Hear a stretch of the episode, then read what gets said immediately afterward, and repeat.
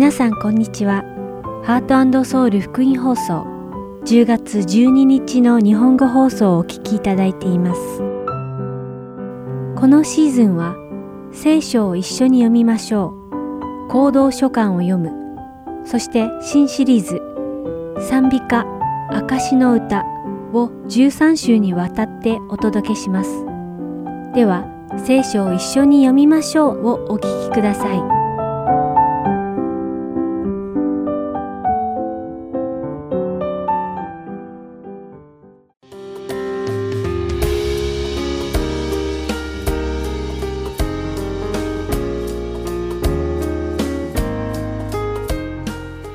皆さんこんにちは。聖書を一緒に読みましょうのお時間です。お相手はダイヤモンド優子がお送りいたします。私たちが住んでいる時代は絶対的真理がないと言われています。人々は真理は状況によって変化すると言います。しかしこの絶対の真理がないという言葉自体が絶対の真理を語っている矛盾のある言い回しです。彼らは絶対的な真理がないと言いながら、絶対的な真理がないことが真理だというのです。私は別に皆さんと言葉遊びをしようとしているわけではありません。実は真理は全く変わることのない神様の御言葉なのです。真理は絶対に変わりません。変わることのできることは基準にはならないのです。神様は昨日も今日も明日も同じお方です。ですから神様の御言葉は変わることのない真理なのです。世の人々は自分の経験、知識や知恵によって行動します。また、人々はそうすることが正しいことだと言います。しかし、自身の不完全な経験や知識、知恵だけを信じ、それらにだけ頼って行動することは将来を保証しません。失敗もするだろうし、過ちも犯すかもしれないし、またすべてを失う可能性だってあります。ですが多くの人は自分の考えや知識を信じ、またそれらに頼って行動し、そういった失敗を経験するのです。このように自分の考えだけに頼って行動するのはとても怖いことなのです。こんな私たちに信玄は大切な御言葉を与えてくれます。信玄三章五節から七節の御言葉です。心を尽くして主により頼め。自分の悟りに頼るな。あなたの行くところどこにおいても主を認めよ。そうすれば、主はあなたの道をまっすぐにされる。自分を知恵のあるものと思うな。主を恐れて悪から離れよ。聖書は私たちに自分自身の名鉄を頼らず、神様を信頼するように言っています。それは自分の考えによって生きるのではなく、神様の御言葉を信じ、その御言葉によって生きるようにということです。つまり、私たちは自分のすべてのことにおいて神様に介入していただくということです。神様、このことはどうするのが良いでしょうか？と神様に常に頼りなさいということです。そうすれば神様が私たちの行くべき道を導かれるということです。皆さんいかがでしょうか？自分で正しいと思う道を歩むより、神様が導いてくださる道を歩む方が正しいことではないでしょうか？私たちが謙虚に自分の考えや計画を一旦置いて、すべての状況において主を頼り、信じ、従い、そして主を恐れる私たちになることを祈ります。では最後に信玄三章を一緒に読んで今日この時間を終わりたいと思います。我が子よ、私の教えを忘れるな。私の命令を心に留めよ。そうすれば、あなたに長い人、命の年と平安が増し加えられる。恵みと誠を捨ててはならない。それをあなたの首に結び、あなたの心の板に書き記せ。神と人との前に、好意と聡明を得よ。心を尽くして主により頼め。自分の悟りに頼るな。あなたの行くところどこにおいても主を認めよ。そうすれば主はあなたの道をまっすぐにされる。自分を知恵のあるものと思うな。主を恐れて悪から離れよ。それはあなたの体を健康にし、あなたの骨に元気をつける。あなたの財産とすべての収穫の初物で主をあがめよ。そうすれば、あなたの蔵は豊かに満たされ、あなたの酒舟は新しい葡萄酒であふれる。我が子よ、主の懲らしめをないがしろにするな。その叱責を厭うな。父が可愛がる子を叱るように、主は愛する者を叱る。幸いなことよ、知恵を見出す人、英知をいただく人は、それの儲けは銀の儲けに勝り、その収穫は黄金に勝るからだ。知恵は真珠よりも尊く、あなたの望むどんなものもこれとは比べられない。その右の手には長寿があり、その左の手には富と誉れがある。その道は楽しい道であり、その通り道は皆平安である。知恵はこれを固く握る者には命の木である。これを掴んでいる者は幸いである。主は知恵をもって地のもといを定め、英知をもって天を固く立てられた。深淵はその知識によって張り裂け、雲は露を注ぐ。我が子よ、優れた知性と資料とをよく見張り、これらを見失うな。それらはあなたの魂の命となり、あなたの首の麗しさとなる。こうしてあなたは安らかに自分の道を歩み、あなたの足はつまずかない。あなたが横たわるとき、あなたに恐れはない。休むとき、眠りは心地よい。にわかに起こる恐怖に怯えるな。悪者どもが襲いかかっても怯えるな。主があなたの脇におられ、あなたの足が罠にかからないように守ってくださるからだ。あなたの手に善を行う力があるとき、求める者にそれを拒むな。あなたに財産があるとき、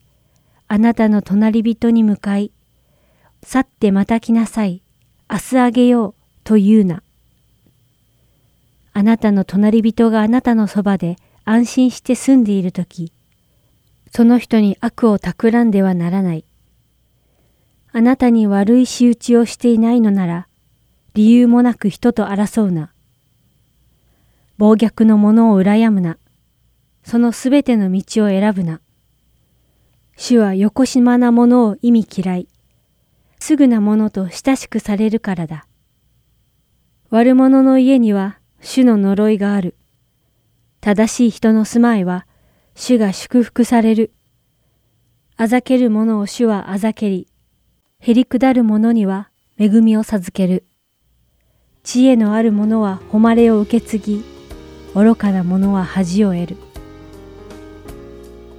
今日もお付き合いいただきありがとうございました。お相手はダイヤモンド優子でした。さようなら。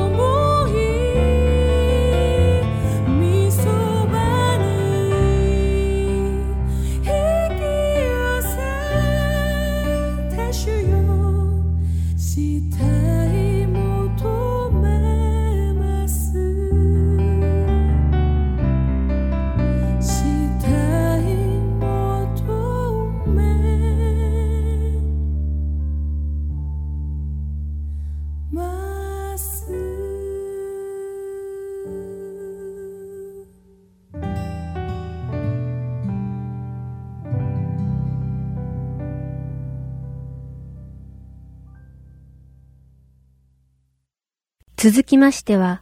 行動書簡を読むをお聞きください。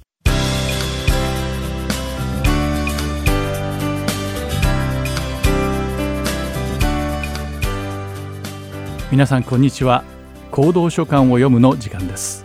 お相手は横山まさるです。今日も行動書簡が書かれた背景情報や書簡の詳細について学ぶことで御言葉への理解を深めていきましょうさて今回はテトスへの手紙についてです。では早速始めましょう。テトスへの手紙の第1章の1節から4節を読むとこの書簡が使徒パウロからテトス宛てに書かれたことがわかります。聖書学者たちはテトスへの手紙はテムテへの手紙第一が書かれたのと同じ頃の西暦60年代のものではないかと推測しています。そもそもテトスとは一体どんな人物だったのでしょうか？1節から4節でパウロはテトスのことを同じ信仰による真実の我が子と呼んでいます。これを見るとテトスはパウロによって福音を信じるようになったことがわかります。テトスはパウロの同伴者の一人でありパウロの一度目の宣教旅行の時にパウロによってイエス・キリストの福音を受け入れています。その時以来テトスはずっとパウロと行動を共にしてきました。コリント人への手紙第2の第8章23節ではパウロがテトスに全幅の信頼を寄せていたことがわかります。なぜならテトスはコリントの教会にあった数々の難しい問題を解決したからです。テトスはパウロの代理としてコリントの教会で宣教活動をしていました。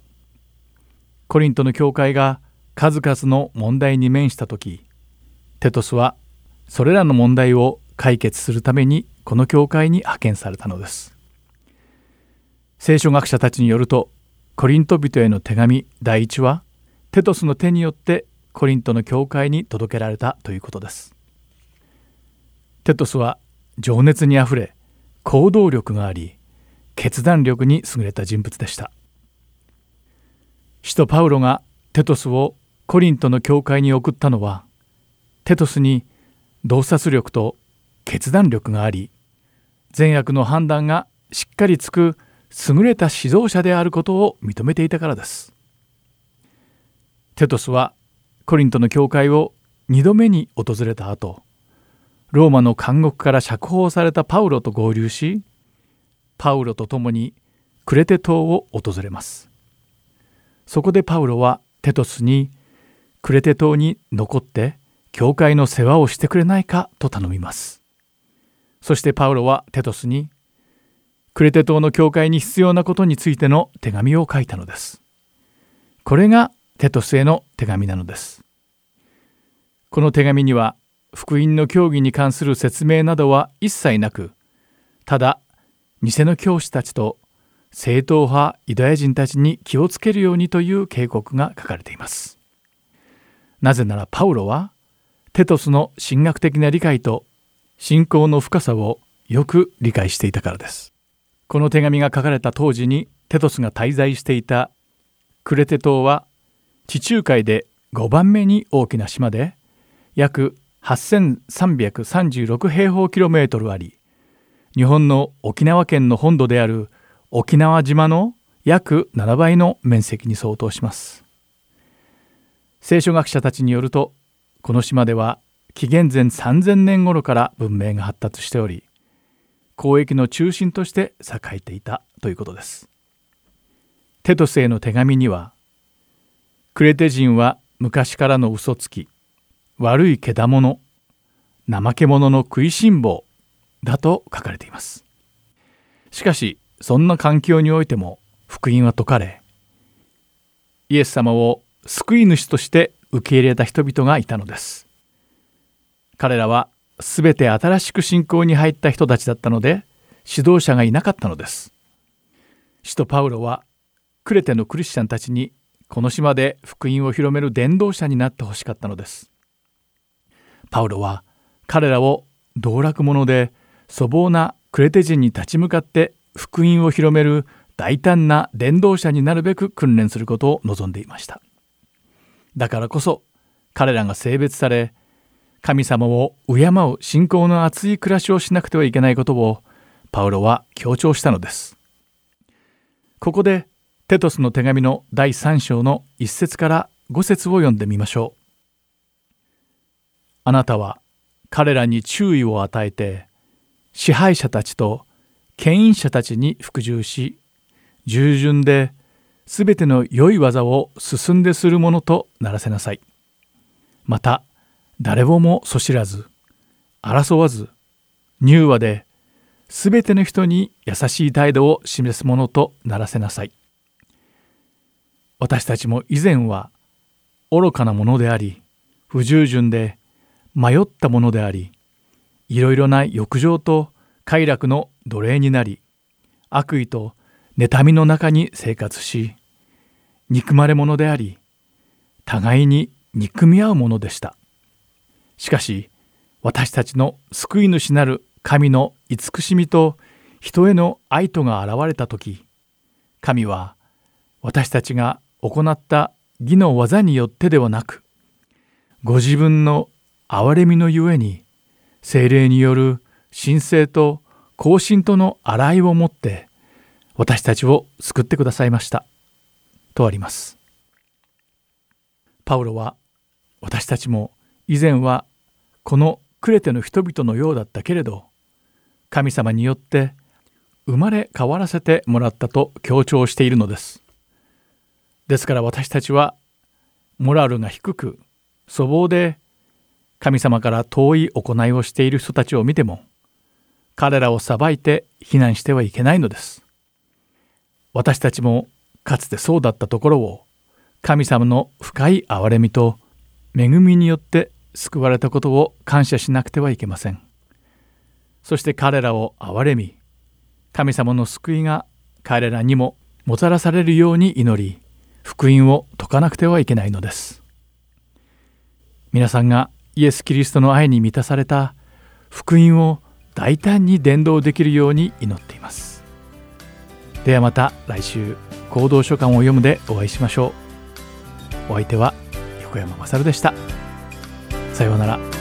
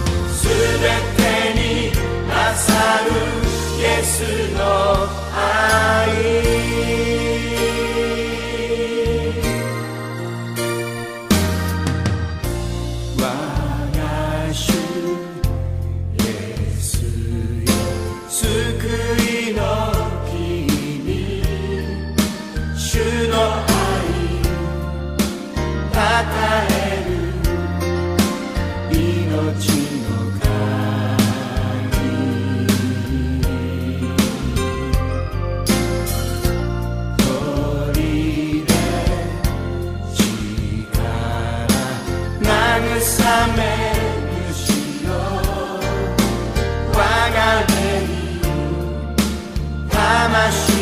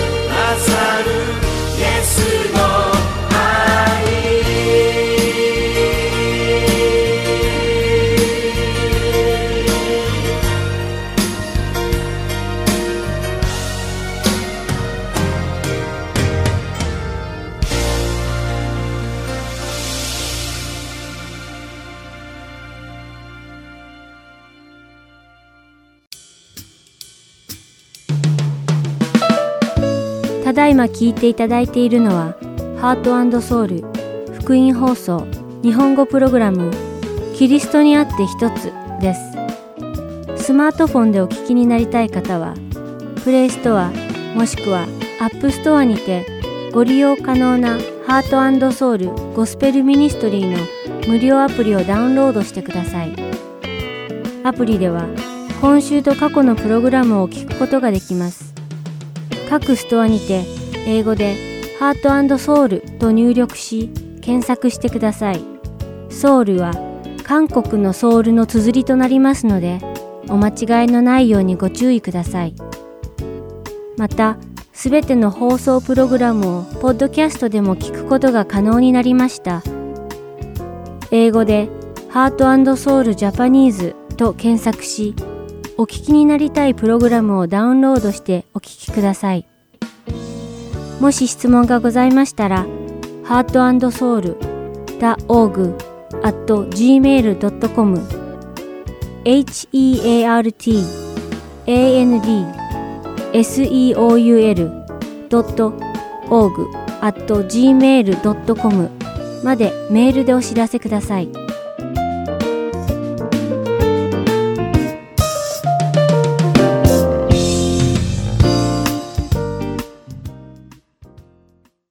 次は賛美歌証の歌をお聴きください。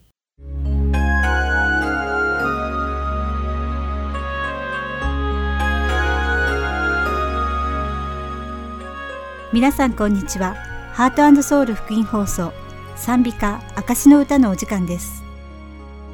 お相手は関恵子がお送りいたします。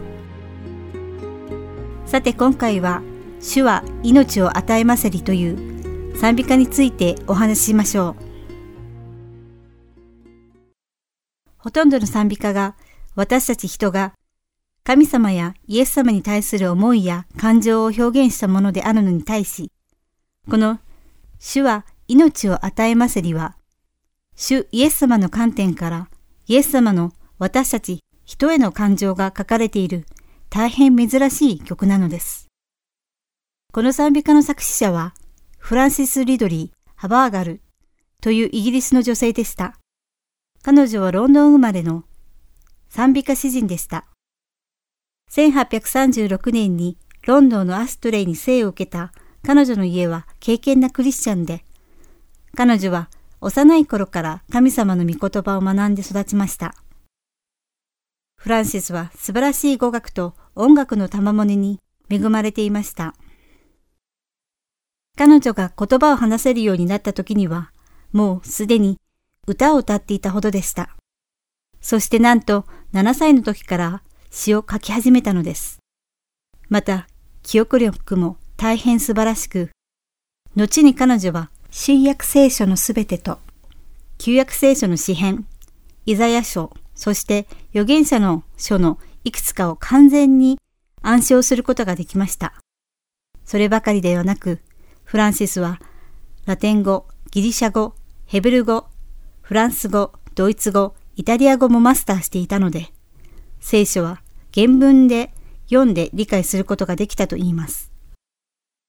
また、フランシスは幼い頃から歌がとても上手で、音楽に関しても並々ならぬ才能を発揮していました。彼女は素晴らしいピアニストであったばかりでなく、作詞作曲もこなす美声の持ち主だったのです。フランシス・ハバーガルの音楽の才能は周囲の者たちのそれとは一線を画しており、まさに天才と呼ぶにふさわしいものでした。しかし、1847年にフランシスがまだ11歳の時に母が他界してしまいます。そして感受性の強い多感な時期に母を失ったことで彼女は深い悲しみに打ちひしがれてしまうのです。そしてその大きな悲しみゆえにフランシスは精神的に大きな問題を抱えてしまいます。その一つがイエス・キリストをどうしても受け入れることができないことでした。敬虔なクリスチャンの家庭に生まれ育ったフランシスは、神様の存在を認識していました。しかし彼女は神様と個人的な関係を築いていかなかったので、そのことが彼女の心を乱していたのです。彼女のために死んでくださったイエス様の愛が偉大であることを頭では理解していたのですが、その愛を完全に信じることができなかったのです。もちろんフランシスは心を込めて祈り、聖書もとても熱心に読んでいました。しかし、どうしても完全な信仰を持つことができず、そのことに深く悩んでいたのです。そしてとうとう14歳になった1851年に、フランシスは霊的な相談相手であり、後の彼女の義母となるキャロライン・クックに悩みを打ち明けました。フランシスの悩みを聞いたキャロラインは、フランシスにこう言いました。なぜあなたは死を完全に信頼することができないのですか？神様とイエス様があなたを救うためになされたことだけでは不十分だといいのですか？神様はイエス・キリストの約束にあなたを招き入れようとしてくださっているのですよ。死を信頼して自分のすべてを神様に委ねてごらんなさい。フランシスの心はこの言葉を聞いた瞬間に深く動かされ、同時に彼女の抱えていたすべての悩みも吹き飛んでしまったのです。そして彼女はその場でひざまずき、私はイエス・キリストを救い主として信じますと告白したのです。以前のフランシスは頭の中だけでイエス・キリストを理解していたのです。しかし、この時から主に対する信仰が確かなものとなったのです。そして彼女は自分がクリスチャンとして変わっていくことを経験しました。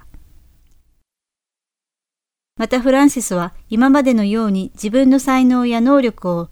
世間に知らしめ、類まれなる才能を使って富や名声を得ることがどうでもよくなったのです。彼女は神様が与えてくださった自分の才能を神様を賛美するだけに使おうと決めました。そしてこの時からフランシス・ハバーガルは神様に栄光を期すために数々の賛美歌の詩を書き始めたのです。1858年の1月、フランシスが22歳になると、フランシスの父ウィリアムは、もともと体の弱かった彼女の健康を回復させるために彼女をドイツに送りました。彼女はデュッセルドルフの牧師のもとに身を寄せていました。ある日フランシスは牧師の家の勉強部屋に入り、その壁に飾られていた一枚の絵を見ました。それはイエス様が茨の冠をかぶっている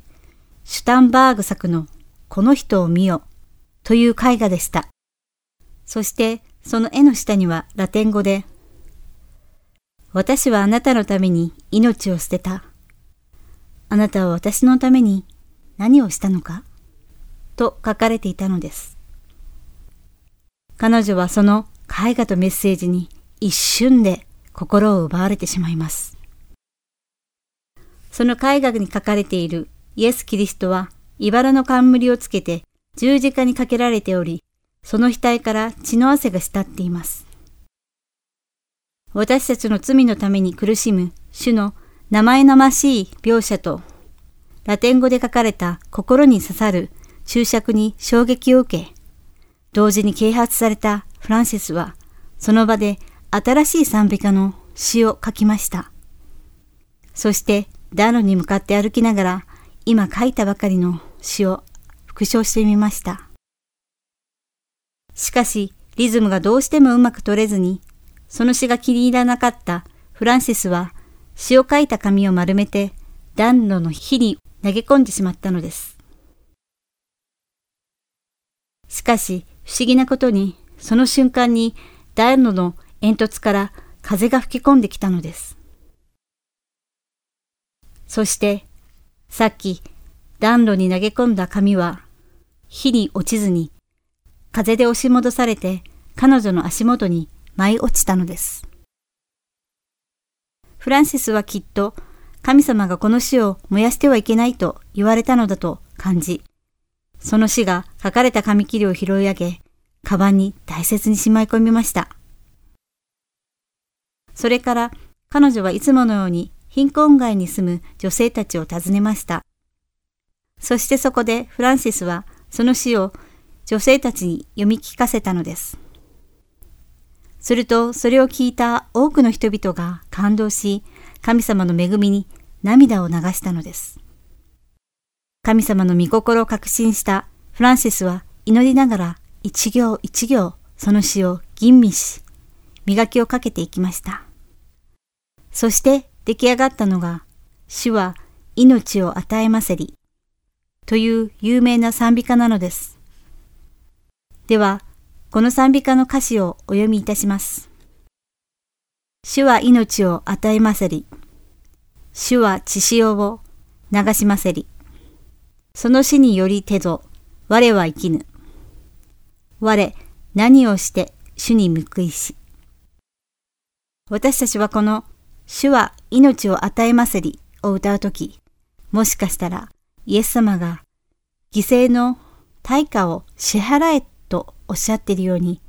感じてしまうことがあるかもしれません。これだけあなたのためにしてあげたのに、あなたは私に何をしてくれたのか？あなたも何かを犠牲にするべきではないのか？と叱責されているように感じる人もいるかもしれません。しかし、それは大きな誤解です。この賛美歌は、私たちにイエス様に何かをしてもらったから、それに対して何かを返さなくてはならないというようなことを言っているのではありません。私たちにはその対価を支払うことなど到底不可能だからです。そうではなくて、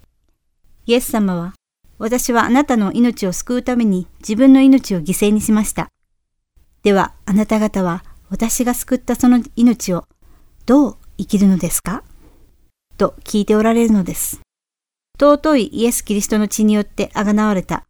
私たちの新しい命を使って私たちは一体どのように生きるべきなのでしょうかイエス様の流された尊い血と私たちの罪をあがなうために救い主がわざわざ人の形となってこの地上に来られた素晴らしい愛を無駄にしないためにも私たちは私たちの命を主に捧げて生きるべきではないのでしょうか。主から新しい命を授かった私たちには、イエス様の流された尊い血と、救いの福音を広めていく使命があるのではないでしょうか。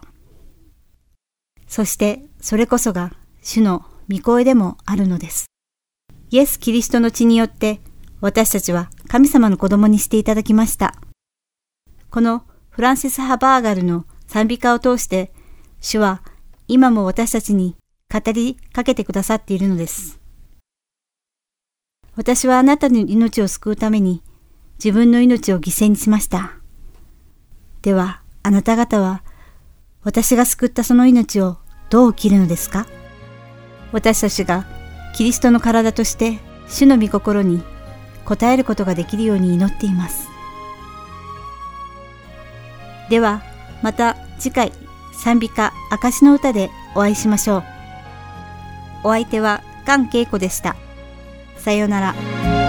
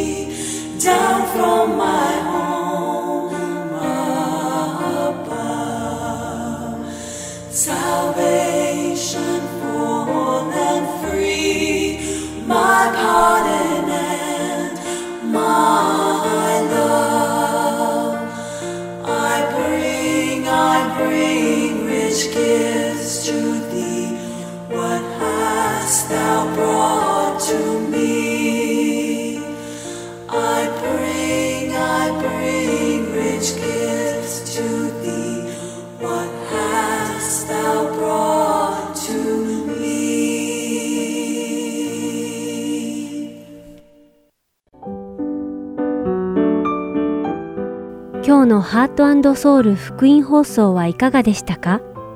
最後までお付き合いくださりありがとうございました。また来週お会いしましょう。